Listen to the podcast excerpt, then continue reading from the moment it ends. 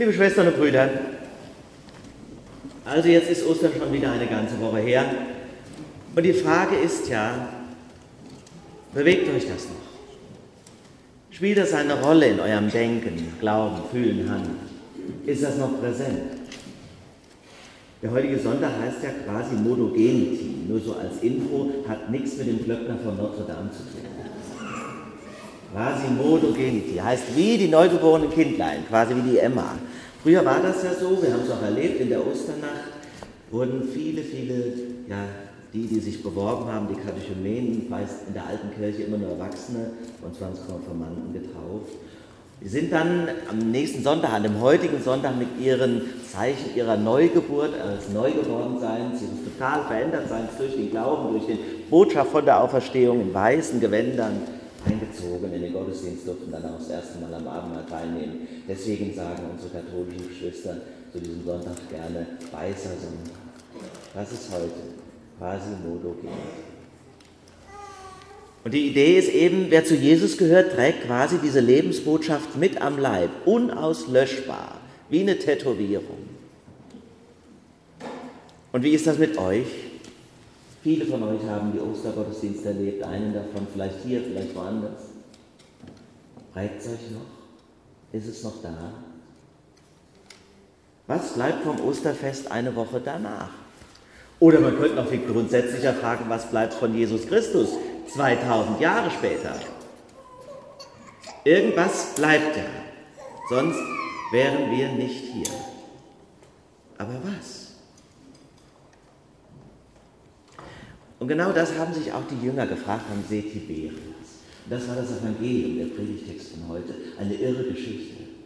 Das Johannesevangelium ist ja ganz anders als die anderen Evangelien. Das kommt zum einen mal dazu.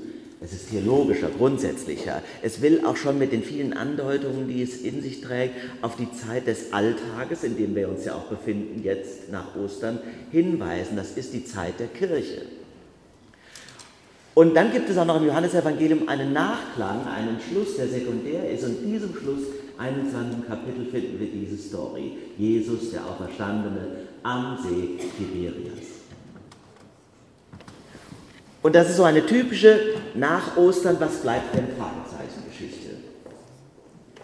Jesus ist auferstanden, sie haben das wohl gehört, die Jünger, sie haben manche auch das erlebt, aber sie zweifeln, selbst die, die es erlebt haben.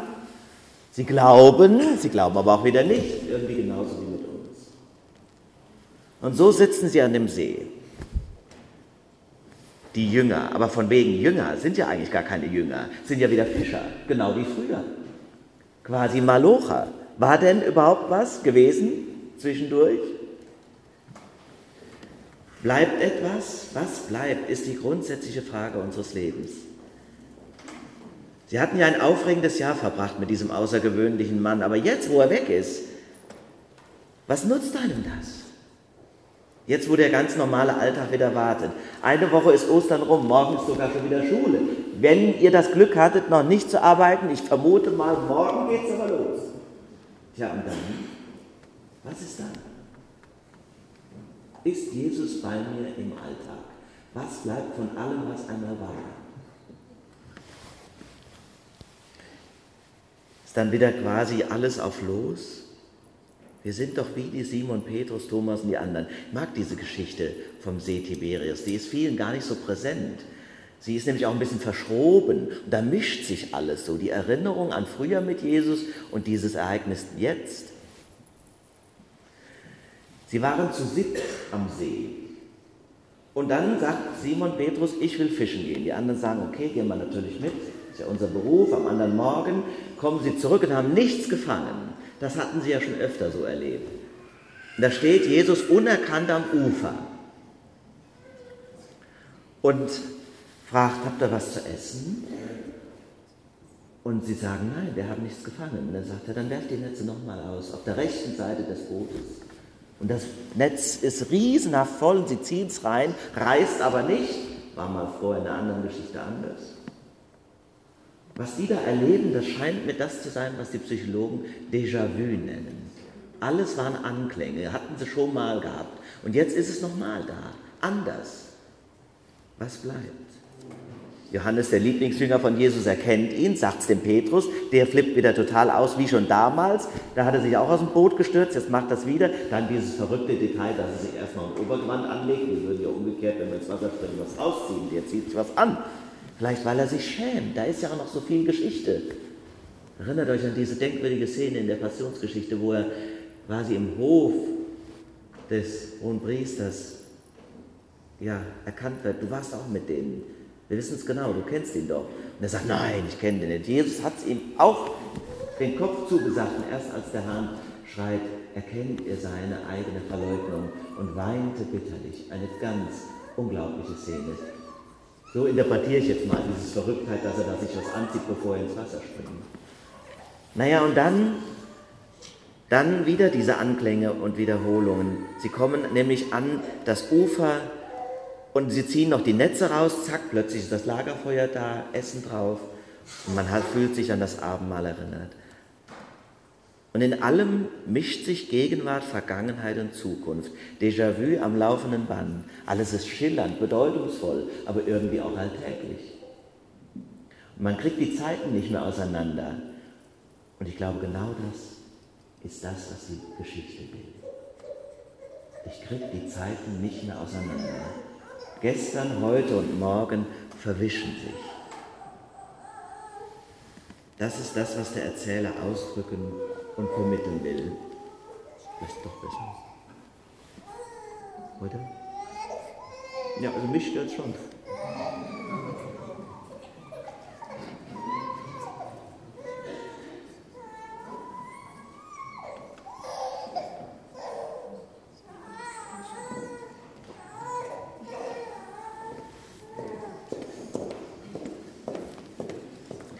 Die Zeiten vermischen sich und genau das ist das, was passiert, wenn man Jesus begegnet. Eben noch die Netze aus dem Wasser gehievt, zack, ist das Lagerfeuer da. Und dann teilt er das Brot. Wein gibt es diesmal nicht, diesmal gibt es Fische. Das ist ein Zeichen des Alltages. Historisch vermutet man, dass die Begegnung des Auferstandenen bei den Jüngern am See ein ganz frühes Ereignis gewesen sein muss. Anders als dann die Anhänger an das Johannesevangelium von der schriftlichen Entstehung. Sie ist nach hinten gerutscht. Und die Geschichte, sagen die Exegeten, will mit ihren vielen Andeutungen und Zeichen eben auf den Alltag hinweisen und was darin an Zeichen auf die Zukunft der Kirche zu lernen ist. Lauter Symbole. Zum Beispiel sind sieben. Warum sind es sieben, die sich da am See Peters treffen? Einmal sieben, ein Zeichen der Vollkommenheit ist weil die Kirche vollkommen ist. Das merkt man ja auch an ihren Pfarrern. Dann der mühsame Fischfang. Ein Zeichen für die Anstrengung der Mission. Ihr sollt Leute gewinnen. Das ist ein anstrengendes Geschäft. Aber es ist auch verheißungsvoll. Plötzlich so viele da. Es war das Erlebnis der frühen Kirche. Vielleicht bräuchten wir es mal wieder. So ein Fischfang mit Leidenschaft. Und dann zerreißt das Netz nicht anders als bei dem Fischfang, den es schon mal gab im Evangelium. Warum zerreißt das nicht? Die Exegeten sagen, naja, das ist eine Andeutung dafür, dass in der Vielheit der Religionen und Konfessionen trotzdem quasi in Christus eine Einheit ist, die unverbrüchlich ist, die Ökumene. Wir sind verbunden, auch wenn wir getrennt sind. Deswegen kann das Netz nicht reißen, obwohl so viele sind. Ja, wie viele sind es denn? 153, so was Verrücktes steht da ausgerechnet die Zahl. Gibt es auch so interessante Exegeten, die sagen, wie zum Beispiel der Kirchenvater Hieronymus, der diese Geschichte interpretiert hat. Ja, 153, das war genau die Zahl an weltweit bekannten Fischarten in der damaligen Zeit. Und dann verweist er auf einen griechischen Zoologen. Will also sagen, alle Menschen werden von Christus erreicht doch witzig, aber letztlich für uns nicht wesentlich. Macht schon Spaß, die Geschichten zu untersuchen und in ihnen zu graben und Bedeutungen zu erfahren. Aber letztlich ist nur eine Frage interessant. Die Frage, was bleibt. Und das war die Frage der Jünger am See. Und so haben sie ihre Erlebnisse, ihre Erinnerungen und alles mischt sich. Es gibt ja viele, die sagen, das Einzige, was zählt, ist der Augenblick. Nach dem Motto, gestern ist rum, morgen ist noch nicht da, also leb jetzt. Hier und jetzt, das ist das Einzige, was zählt. Aber ich sage euch, und ich glaube, das wisst ihr auch, es wäre furchtbar, wenn das so wäre. Wir brauchen eine Vergangenheit und wir brauchen eine Zukunft. Und bei Jesus ist das auch so. Von ihm komme ich nämlich her und auf ihn gehe ich zu. Deshalb trägt unsere jungfräuliche, noch immer jungfräuliche Osterkerze auch diese beiden Buchstaben Alpha und Omega. Das will sagen, Jesus umfasst Vergangenheit und Zukunft. Und beides prägt er in dich hinein. Neulich sagte jemand zu mir, die Jahre zwischen 20 und 30 waren die Hölle. Nur die Pubertät war noch schlimmer. Aber 30 und älter ist okay. Da sage ich, echt? Was hat sich denn verändert? Ja, sagt er, mit 20 war das, was ich hatte, also das, was mich ausmachte, irgendwie so wenig. Ich habe das damals nicht so verstanden oder kapiert, denn es war ja alles, was es für mich gab. Aber jetzt mit 35 ist es mehr. Alles, was es in mir gab, als ich 20 war, ist immer noch da. Aber heute ist es von unendlich viel mehr umgeben. So denke ich mir das. Da habe ich gesagt, Donnerwetter. Aber interessant. Philosophische Gedanken eines Mit-30ers. Und die Gedanken sind erfüllt von der Frage, was bleibt? Und er antwortet indirekt, alles bleibt. Nichts geht einfach weg. Deswegen geht auch ein Leben nicht einfach weg, selbst wenn einer stirbt. Deshalb wird auch Jesus nicht einfach verschwinden oder ist nur eine Notiz der Weltgeschichte, sondern Teil meines Seins. Oder schöner noch ausgedrückt, sitzt mit mir am Lagerfeuer. Das finde ich ja überhaupt das Schönste, das Lagerfeuer. Ich weiß ja nicht, ob ihr das Glück hattet, schon mal an einem Lagerfeuer gesessen zu haben oder ob euch diese Freude immer noch macht. Machen manche, machen es ja in einer vornehmen Art, dann quasi so geschützt mit Glas im Wohnzimmer. Finde ich total lächerlich im Verhältnis zu dem echten. Das echte Lagerfeuer. Das ist deswegen so schön für mich, weil es eigene Erinnerungen, die mich geprägt haben, auslöst. Ich war früher Leiter eines Zelllagers für Kinder und Jugendliche mit anderen zusammen von der Kirche. Und immer wenn die Aufregung und Arbeit des Tages geschehen war, am Anfang durften die Kinder ja noch mit dabei sein, dann mussten ins Bett, dann haben wir da gesessen, bis in die frühen Morgenstunden. Völlig egal, wie anstrengend morgen ja wieder der Tag war. Um sieben wurden die ja wieder wach. Aber man saß da am Lagerfeuer mit den Freunden, erzählt, singt, vertraut sich ja in der Geborgenheit der Nacht viel auch Persönliches an, das knisternde Feuer vor sich, das Weinglas in der Hand. Es gibt wenige Stunden, die ich ähnlich intensiv in meiner Jugendzeit erlebt habe wie diese. Und das Interessante ist, wenn ich mich daran zurückerinnere, weiß ich noch ganz genau, dass es schon mir im Vollzug mir bewusst war, dass das besondere und wertvolle Momente sind. Das habe ich schon im Moment gewusst. Auch diese Stunden, auch diese Tage im Zelllager gingen natürlich irgendwann vorbei, so wie Jesus nicht ewig mit seinen Freunden am Lagerfeuer sitzen konnte. Weder live noch als Auferstandener. Sie lebten ja schon im Alltag, als sie im See, am See Tiberias waren. Und sie gingen auch nach diesem Erlebnis wieder in den Alltag zurück. Aber jedes Mal, jedes Mal, wenn ich nach so einem Sommer wieder zurückging in die Schule oder in das Studium, war ich verändert. Positiv aufgeladen. Und mich prägen diese Erinnerungen ganz intensiv bis heute. Da geht nichts einfach weg obwohl ich leider und zugegebenermaßen, außer glaube ich beim Männerkreis im letzten Jahr, schon ewig in einem Lagerfeuer gesessen habe. Ich war dann positiv aufgeladen, die Verbundenheiten, die Freundschaft, das Erlebnis der Natur, die Wertschätzung, die Unbeschwertheit dieser Stunden haben mich getragen und erfüllt, auch wenn dann Anstrengungen kamen oder Einsamkeit. Und so stelle ich mir das vor mit diesem Lagerfeuer am See Tiberius. Tiberias und mit Ostern, mit allen entscheidenden Dingen unseres Lebens.